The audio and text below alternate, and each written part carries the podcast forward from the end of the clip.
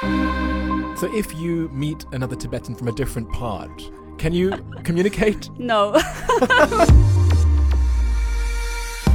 Welcome to Mosaic of China, a podcast about people who are making their mark in China. I'm your host, Oscar Fuchs. From Belgian beer last week, we switched today to Tibetan yaks, with today's guest, Dan Majid. You'll hear how I forced Danma to become an unofficial spokesperson for all things Tibetan in this episode, so a big thanks in advance to Danma for managing this so well. Okay, enough of that, let's get back on track and talk about yak. Well, thank you so much, Dan Majid. Danma, you are from a very interesting part of China, aren't you? yes. Uh, so I'm from uh, northwestern part of China, uh, Gansu province, a Tibetan area in Gansu, two hours away from Lanzhou city. So it's kind of pretty close to Gannan prefecture. Uh, yeah, it's just a very nomadic area. Well, before we move on to our conversation today, tell me, what object did you bring that in some way describes your life here in China? Well, I brought my yak milk soaps. This is the business I'm working on at the moment. Okay, well, let me have a look. Ooh, okay, so you've got three different soaps here, right? Yes. Okay, so I see the Yak logo immediately. yeah. Explain what the product is itself. So these soaps are made uh, in my hometown in Gansu, the Tibetan area, and we use uh, yak milk to make these products. right. And the purpose of using yak milk is like yak milk is a main consumption in Tibetan life. Most of families in the local area are like herding uh, animals. Uh, so this yak milk is very readily available. So that's why like we also support local women to make yak milk soaps uh, by using yak milk. yeah. The yak is just this animal that's so emblematic of the Tibetan plateau, right? hmm Yeah. When I was little, like my grandparents uh, herding livestock and um, especially yaks, and we have sheep just uh, running around, and the environment is so like open grassland. All yaks have uh, names. Oh, really? Yeah, yeah, yeah, yeah. so we also like um, each families they use different colors uh, to make earrings for yaks, so they can uh, distinguish like which belong to which family. Okay, you know I'm going to have to ask you for a photo of a yak wearing earrings now. yes, I can provide one. Yeah. Okay. Yeah. These are obviously the yaks that are being herded. Are there wild yaks too? Yes, there are some, not a lot. Uh, families are willing to offer yaks for mountain gods, so they are free. It's it's basically says like belong to the mountain gods, Right. so they can be anywhere they want to be. Yeah. So your family originally were yak herders. Like, how many yaks did your family have? It used to be like around 200 yaks. And uh, recently they tried to reduce, and I think like also because the grassland overgrazing, and people agreed to minimize the number of livestock. Uh, they, they think it's very important to protect the environment as well. Uh, Plus, it's very hard to remember 200 names. Yes. yeah, it was true. Like very hard to remember which one lost, you know, too many.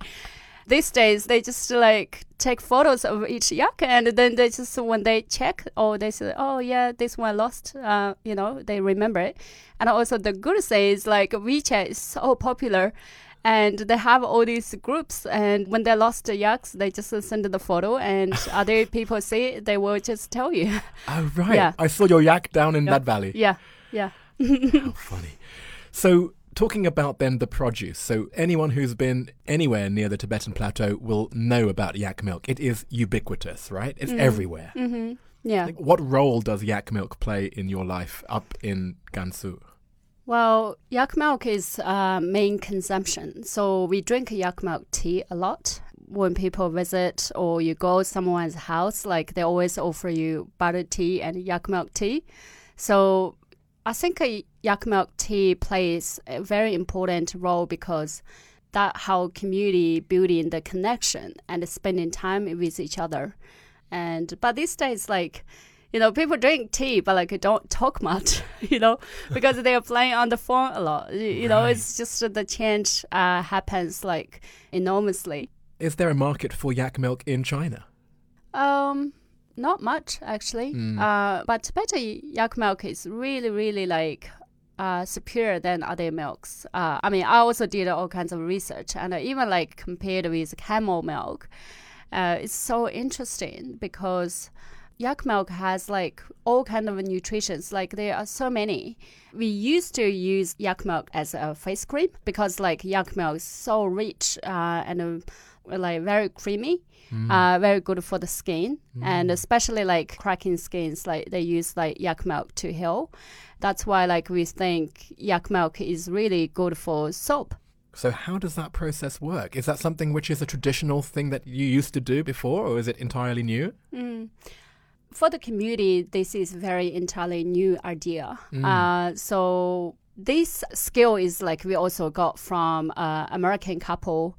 They have um, soap project. So they always teach around the world about making soaps. Right. Um, so i emailed them and then explained myself and they came. So they spent a month in the village and taught women how to make soaps all of these soaps like we try to use lo- local resources like uh, local herbs and finding alternative resources to uh, to use in soap rather than just uh, buy from Taobao. Yeah, Yes. yeah. So what what actually is the setup that you have in the village? There are not many big machines. Like I mean, it's still like kind of a medium uh, level. Um, the purpose of uh, this business is we want to create more jobs for people. So that's why we don't have big machines to replace people. Right. uh, just the blenders to mix in the oils, and we also have a soap cutter. So it's just all like manual operated machines. Yeah. And like, did you have to build a building, or what was wh- wh- where is Oh, the we studied uh, the the business uh, just at home, and then we registered the business, and lots of stuff like happened, you know. And I felt like it didn't able to sell actually. 2015, we start like kind of like experiment stage, and uh, we were like not that confident. We we felt like our soaps are not ready for sale. Like we will keep doing, doing. Like you know, the women start like losing interest, and that was a big, uh, difficult time. You know, local level people are more realistic. It's a, it's not always good way to really talk about big ideas. You know, mm-hmm. like you have the mission and all these things. It doesn't work. You know, and ended up having two women stayed with me but it's it's a great way to being creative like because soaps like you can make different colors different shapes you know whatever they they would like to do you know it's just like they really enjoyed it that's why like uh, they wanted to stay. Uh, so 2016 three of us like studied from like selling to friends. Like you know some friends like running businesses in lhasa. So we asked them like whether they can take the soaps. And then they start to sell and we start like you know gained a little confidence on that. Actually like we were like thinking too much about the soap like not thinking about the sales you know but after start selling then we felt like oh actually you know some soaps like we like it but not necessarily the customer likes. Especially like uh, colors and the flavor uh, r- really interesting. Like some soaps we really didn't like but like the customers liked it a lot. For So we- example? so we had like a pink clay, a soap made uh, with pink clay. So we feel like oh, it's the, not that soft, but like people really liked it because it really good for scrubbing dead skin and also like uh, detoxing. You know, clay is really good for detoxing. Also, like we put lavender. We feel like not that happy about lavender, but like people liked it, you know. So we had to continue to make it. so yeah, it's so interesting. That's why like uh, slowly got back on the track. Right. Yeah. And then today, like, what is the setup now? Now like we have twelve women, and we also moved to a primary school in the village. Oh, the primary school. Yeah. So the school was run down for many years. Ah, So that's why the government said like we we can use the space Nice. and uh, we want the community to use the space as well. who is your market? Uh, in the past, like um, most are foreigners, Mm. but like uh, this year, so we also want to focus on the Chinese markets as well. You know, it's uh, Yes. more Chinese are like prefer the natural products, so that's something like we really want to focus on. And let's talk about this packaging because I can see on the packaging that you have some Tibetan writing as well, which I love. And th- this obviously is the language that is your first language, right? Yes. So tell me about Tibetan language. Like, does it have any similarities at all to Mandarin? No similarities. Right. Yeah, yeah, a different language, and uh, uh, there are three main dialects: uh, Amdo, Kham, Urso. I speak Amdo dialect. Okay. Yeah. And the other two are where? Kham is in Sichuan, and yeah, And and, then- is like in central Tibet. right. yeah. I see. Yeah. So if you meet another Tibetan from a different part, can you communicate? No, sadly. Oh wow. Yeah, people who studied can speak more in academic way. Uh, people can understand each other, but like if we speak in dialects, like really, really difficult to understand. Even my language is Amdo, but like when I speak like my own dialect from the village is also hardly to understand. Yeah, The next village. uh, uh, other parts of uh, Amdo area. Yeah. So and we've talked about your village. What, what's it called? Dechin, Dechin. uh, Okay. Dechin village. And in terms of other differences you have between different parts of the Tibetan plateau, Uh-huh. what other differences are there? different areas have their own costumes. In my hometown, like you know, they have like a coral and conch. Conch, Yeah, conch, right? conch and a coral. Like like from the sea. yeah, from sea. so so I don't know like why. Like you know, we are far away from the ocean. Like uh, so interesting. You know, especially they make necklace and uh, Right. yeah, yeah. So it's interesting. Right. Yeah. Because from what I know about that kind of lifestyle is because you were nomadic, you had to carry your valuables with you. So I'm guessing like if you had something made out of coral from many miles away, that would be very valuable, right? yeah, maybe. But you don't know. I don't right? know. I don't know. Probably you're right. But here we are in Shanghai, so you're living here now. yes. So what was that decision? Uh, a tough decision, but like I mean, I like um, so many opportunities here, uh, especially like as a businesswoman. Right, because And- your your market would basically be here. Yes, hmm in Beijing and Shanghai, so it's uh, easy for me to travel between the cities. Mm. Uh, and also like I start making friends in Shanghai, and um, yeah, I'm kind of like well connected, slowly connect to the community. Yes. Yeah. Yes, and I have this idealized image of the plateau with the big sky Mm. and no people. Yeah. And I imagine you here in Shanghai with millions of people. like, how do you cope? Well, it's just I have to take a month to recover every time I come back in Shanghai. Right. Um, especially on the subway train, I feel like oh, just like Yeah. too many people. I feel like um, just not that motivated to go out, Mm. and it will take about three weeks to recover until I Mm. feel comfortable to go out. Yeah, I, I still do my chanting every morning. What's that? Uh, so morning chanting, like you know, uh, I have a mantra book, and every morning I'll do my chanting. Mm. Yeah, wherever I go, like you know, I just like uh, automatically just chant. Yeah, Well, I love that we have our conversation about today, and then we can talk about your past and your childhood back in Gansu. How did you get to where you are now? I finished my middle school, and then I went to uh, English training program in Qinghai. That program really changed my life. Mm. And and Qinghai, that's the neighboring province, right? To yes, Gansu. yes. Uh, Qinghai Normal University. That's how I learned my English.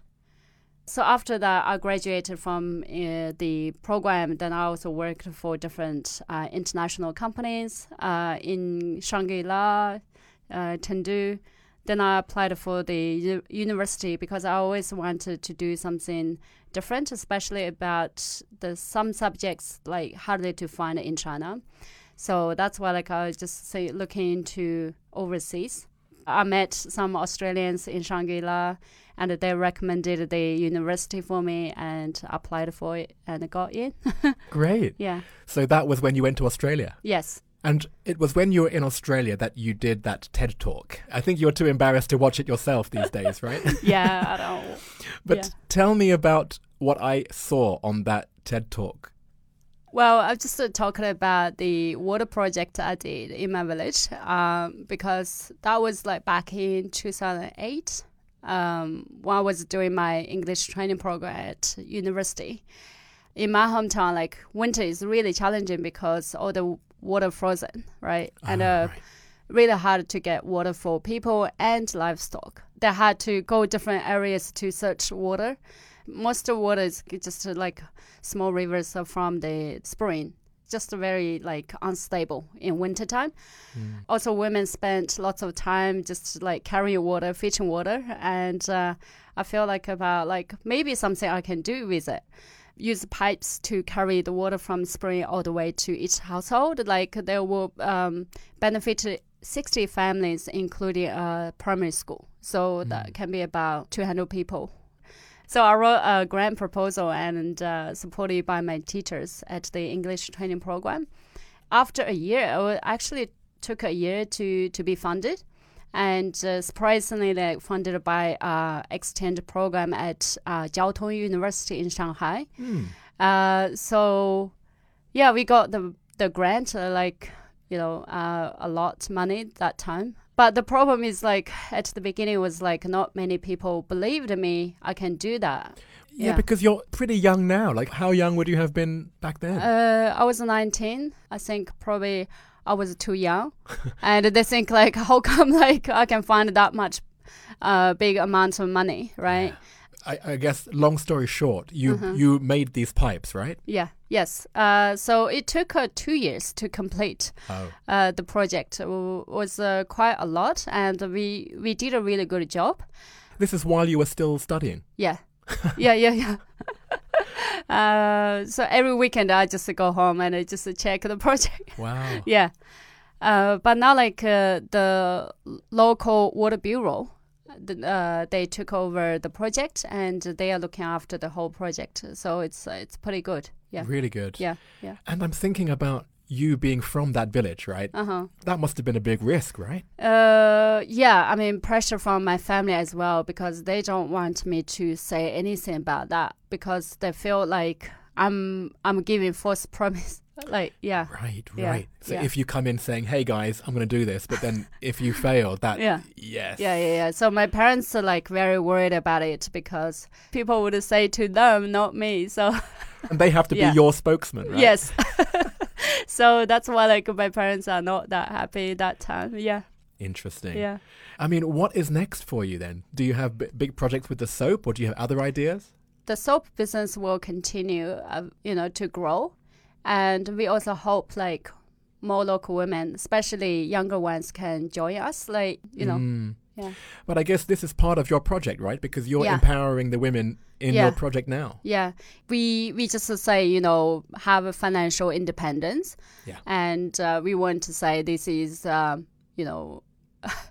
reducing gender inequality you know it's automatically you know it's just like w- women can come to uh, the soap production area like space. They just uh, spend time with each other and make soaps. And automatically like you know the their husband at home do the most of uh, housework Oh, you that's know? great. so so it's just like you, some things like not need to really be that clear you know? It's just like interconnected you know Yes. Uh. It's like it's very organic. Yeah. Because you just create a different situation and then equality just seeps in somehow. Yes, yes. And for bigger picture, like we want to become a, a natural cosmetic company. Yeah. Well, thank you so much, Danma. Thank you. Let's move on to part two. Sure. So, the 10 questions. Are you ready? Kind of. I'm sorry.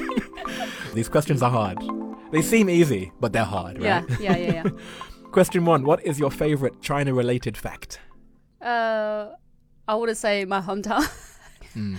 The whole area, the region is like very famous for white yaks. Ah, Uh, so our yaks are all white, and no other Tibetans uh, areas have that. so sometimes they just try to take some white yaks to the areas. So like, uh, I've seen them. I saw a white yak in northern Yunnan province, yeah, but that was probably from your area. probably. oh. Yeah, so we have like a white yaks, and not many Tibetan areas have it. Right. Yeah. Do you have a favorite word or phrase in Chinese? I would say uh, 四海为家. Okay, Sihai is like the four seas. Yeah, 为家 means like make it home. Okay, so four seas like home. Mm, Okay. wherever you travel to is your home. Because like uh, I want to be a traveler as well, you know. Um, and I also have to because of work I have to live in Shanghai as my home. That will make me feel more comfortable to live here. Lovely. When someone asks me where is home, I don't quite know how to answer, so Mm. Yes. maybe I'll just say Sihai Weijia. Yes. Nice. Yes. Next, what is your favorite destination within China?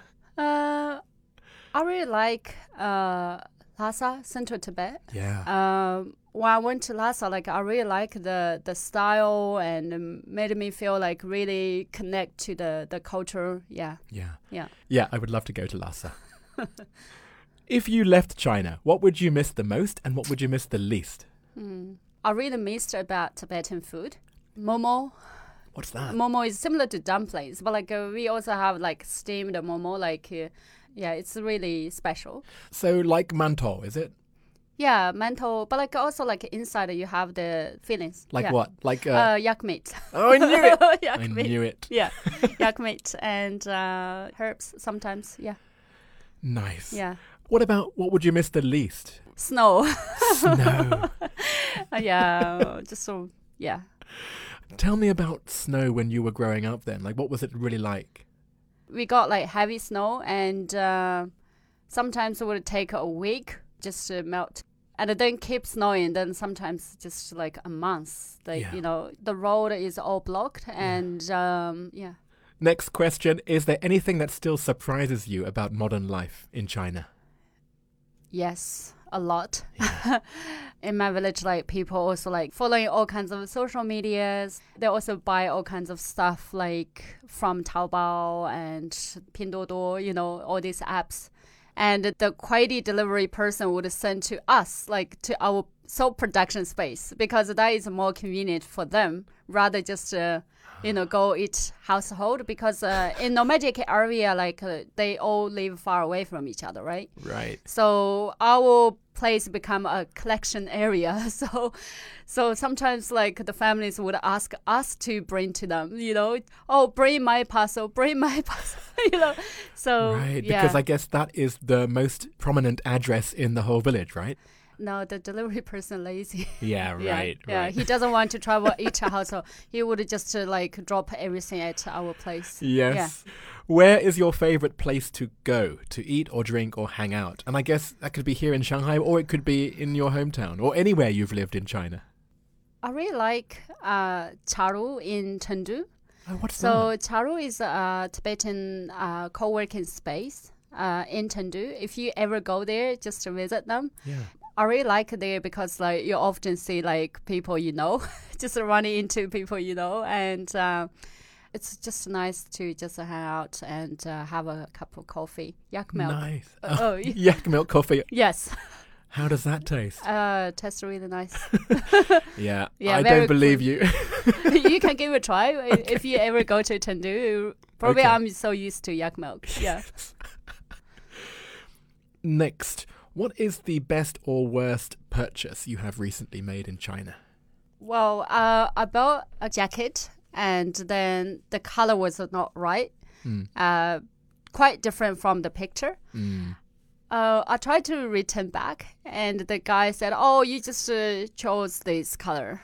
And then I put a comment. I said, "The color is quite different from the actual picture." Mm. And then the guy replied to me immediately. He said, "Delete your comment, and I will let you to return back."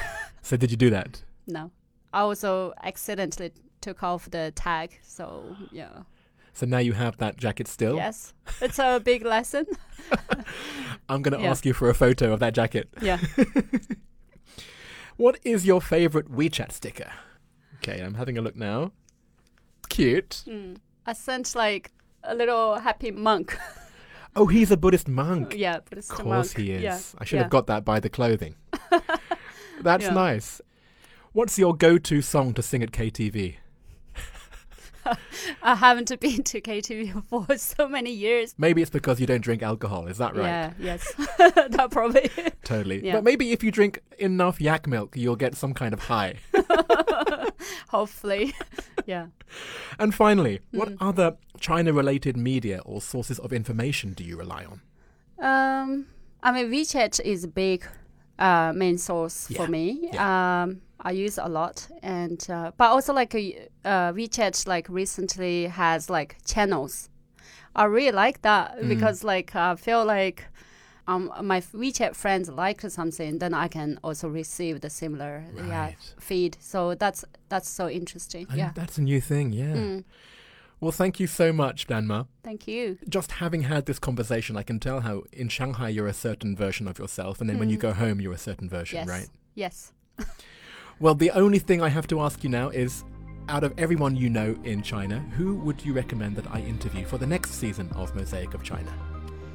Uh, I would highly recommend Dorji. Ah, Uh, Doji. Yeah.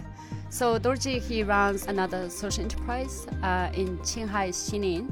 So he's also like a community leader and uh, he does all kinds of like uh, work that really connect with the community. So I really want him to be on the on your program.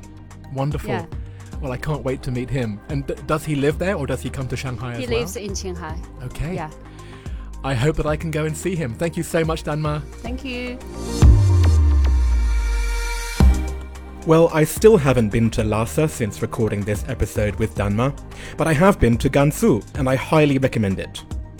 We timed it a little late, and by the time we reached the Tibetan part in the south, it had become unseasonably cold, so we didn't stay there long enough, unfortunately.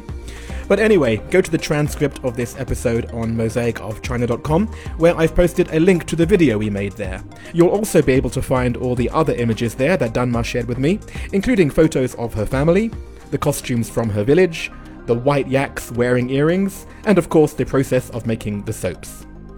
To order the soaps internationally, go to yakmybody.com, and in China there is a WeChat mini program which I'll post too, where the whole store has been discounted by 9% on all purchases made by March the 19th, 2021. Just place your order there, and the discount will appear automatically upon checkout. As with every episode this season, there is an extra 10 to 15 minutes of content if you subscribe. Here are a few clips from today's episode. I lived in the tents when I was a little, like, but now people think tents is too inconvenient. the children raised by like community members or grandparents, we use a juniper to like have that purification uh, ceremony. They also wanted to have modern conveniences themselves, right? Yes, yes, yeah, uh, yeah, conflict. Yeah, there's a conflict there, Yeah. right? Every season you move to a new place, you have different neighbors. Danma represents the first tile in the mosaic of China, who is from one of the 55 officially recognized ethnic minorities in China. So interviewing her made me realize that there's still such a lot of diversity to uncover in future series. I also really appreciated having an episode with a heavy focus on one animal, the yak. It reminds me of one of the most popular episodes from last season, which was episode 14 with Emily Madge, who talked about her work in transporting a couple of beluga whales from an aquarium in China to a semi wild sanctuary in Iceland. So be sure to check out that episode if you haven't heard it yet. Mosaic of China is me, Oscar Fuchs, with artwork by Denny Newell. After the credits, there is a catch up chat with Gina Lee from Season 1, Episode 6, who also hails from Gansu Province. And I'll be back again next week.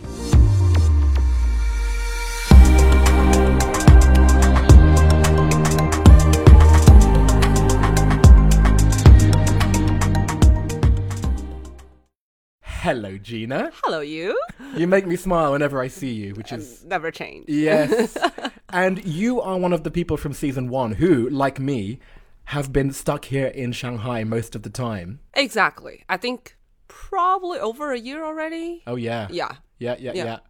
So I have actually seen you quite a few times, especially just on the street. You're randomly. everywhere. Like I just see you everywhere. Whenever I was like, "Am I gonna see Oscar?" Yeah, here you go. Yes.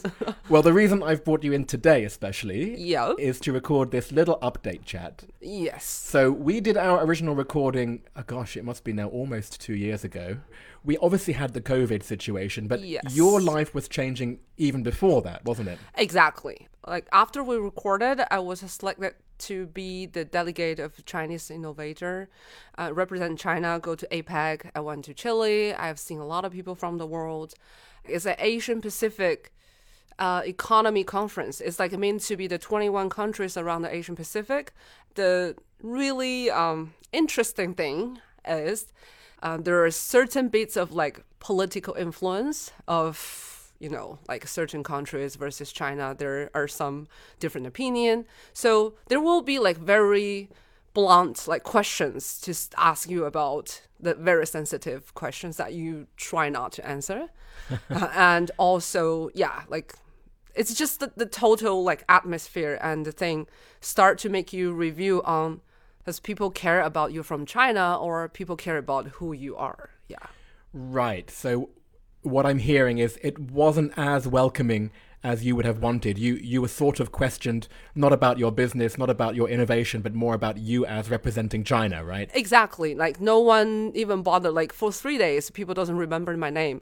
So that reflecting a lot of things on the business i did the the career planning i had and it, it's just all of a sudden become a question called me and myself. Am i having them aligned? Like have i never thought about that? Yeah Well, maybe I should at this point introduce what you were doing for people who did not hear your episode. yeah So at that time you were the CEO of a, a product innovation company, right? yes And when you talked about the things you did, it was things like a telescope and things like a, a new way of doing candy floss. like like robotic and delivery system things that I was like i'm gonna change the way of a lot of things right. Yeah, but uh, I think because of the APEC, that was the first time in my life I thought it was like, what other thing I did could benefit myself. So after Chile, I did sit down with my partner and my investors or the advisors to tell them maybe it's a time to make a change. And I didn't know where the change would go, but it's definitely not going to be the same direction. So there are different opinions, but I'm quite lucky. I got my business partner very supportive, and he understand like for years I've been working 20 hours in the office, never thought about having my own life. I barely see friends, and quickly, just long story short, um, we decided to close the company, and yeah, and after that, there a period of time I tried different companies. So um, yeah, like a big update is like I got uh, assigned with one of the very amazing innovation firm here. It's called What If. What if, right? Yes, What If. Yes, I've heard of that. It's a Really? it's an innovation part of Accenture, right? Yes, it's a really great team. And then after the, the battling through of the year, there's something I really want to dedicate to work on and let's say heal the past and then really open up a new future. Wow. yeah, and this reminds me of our episode as well because when we talked on that episode, like the first 5 minutes straight was you talking about how you had got to the journey of becoming an innovation CEO yeah. and you had already gone through many reinventions. So I'm almost not surprised that you were about ready to do another reinvention. I'm like, I think this thing evolved. It it started to work even faster. Like I rebuilt a new routine. I got up early. I start work early and go to gym. I adjust my diet. I realized like there are so many things in life you gain, you lost. There are so many problem issues you have to face, and you're struggling when the time happens. But there's nothing better than you feel you're still having yourself. That is amazing. It's more amazing than I was chosen to represent a country to go to a conference.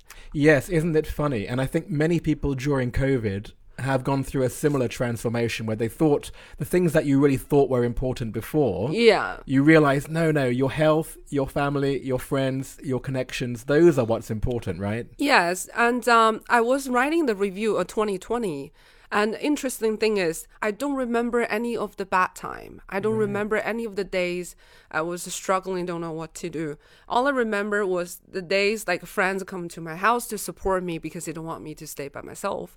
I remember seeing you on the street, I was just laughing, give you a hug. Everything I remember is happiness. Yeah. I think we are wired to not think about the troubles of the past. It's been such a, a- an interesting period, and most people have gone through some kind of change. Yeah. But yours is is quite dramatic. yeah, it's uh, yeah, as my life always be. Um, so just to wrap up this conversation, um, the person who you recommended in the end couldn't uh, be part of the Yes, podcast. yes. But I found a really good replacement. I think you'll be happy with who we found. Yes. And I'm going to be releasing this conversation at the end of that episode. So Oh wow. You will have this some kind of connection with the season two. Oh wow.